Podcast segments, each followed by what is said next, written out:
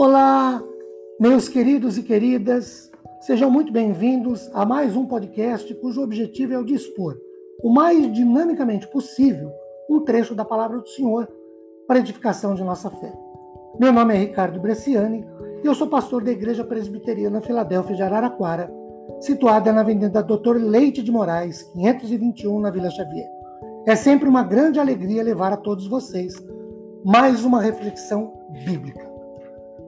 Fazer esse podcast de hoje, eu me lembrei de ter lido o livro Em Defesa de Cristo, de Lee Strobel, da editora Vida.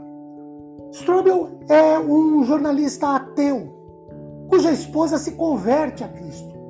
Incomodado e principalmente inconformado com a nova vida da esposa, Strobel realiza 13 entrevistas com autoridades e investiga as provas sobre a existência de Cristo. E para isso, ele usa suas ferramentas, entre aspas, profissionais, visando, entre aspas, de novo, provar, segundo o seu ateísmo, que Deus não existe e nem Cristo é quem disse ser. Deus que se encarnou, que viveu entre nós, que morreu e ressuscitou. O resultado disso tudo? Sua conversão. Quase ao final de 600 dias de seu trabalho, Strobel diz: Eu li o que o apóstolo Paulo disse em 2 Coríntios 5,17. Se alguém está em Cristo, é nova criatura. As coisas antigas já passaram, eis que surgiram coisas novas. E João 1,12. Aos que o receberam, aos que creram no seu nome, deu-lhes o direito de se tornarem filhos de Deus. Os verbos-chave neste último versículo, João 1,12, exprimem com precisão matemática o que é preciso para ir além da mera concordância mental com a divindade de Jesus e entrar num relacionamento permanente com Ele, sendo adotado na família de Deus. Crer mais receber igual tornar-se. Tudo isso me levou, diz Strobel, à pergunta: e daí? Se isso é verdade, que diferença faz? Havia várias implicações óbvias. Por exemplo, se Jesus é o Filho de Deus, seus ensinos são mais que meras ideias corretas de um mestre sábio. São posições divinas sobre as quais posso com confiança edificar a minha vida.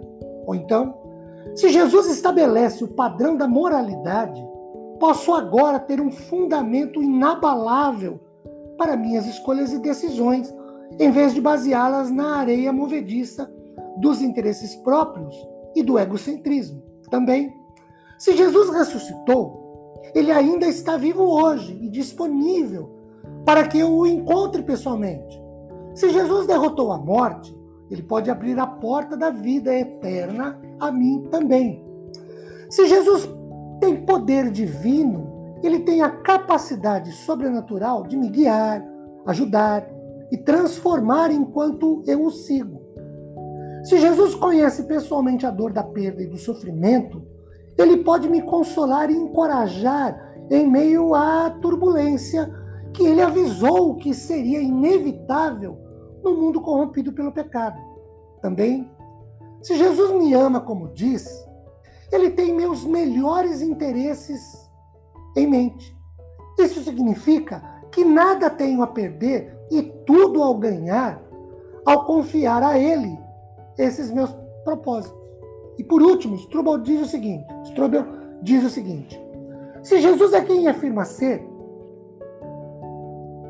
e lembre-se de que nenhum líder de qualquer outra religião importante jamais disse ser Deus, como meu Criador, ele merece por direito minha lealdade, obediência e adoração. No dia 8 de novembro de 1981, minha tese da lenda, a qual eu me agarrava com força durante tantos anos, foi totalmente desmantelada. Além disso, meu ceticismo jornalístico diante do sobrenatural se dissolvera à luz das evidências históricas emocionantes de que a ressurreição de Jesus fora um evento real histórico. De fato, minha mente não conseguiu recorrer a uma única explicação que atendesse às evidências históricas, tão bem quanto a conclusão de que Jesus era quem afirmava ser o único Filho de Deus.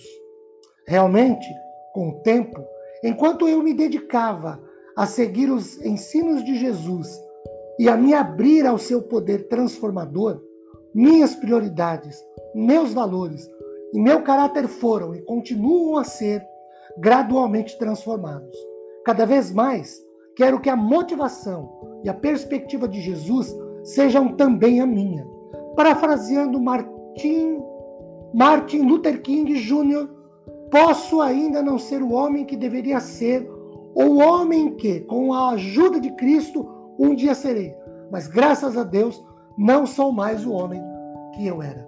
Queridos, que Deus nos abençoe grandemente, derramando sobre nossas vidas e famílias sua imensa graça e misericórdia, após ouvirmos um trecho de Sua palavra para a meditação de nossos corações. Amém.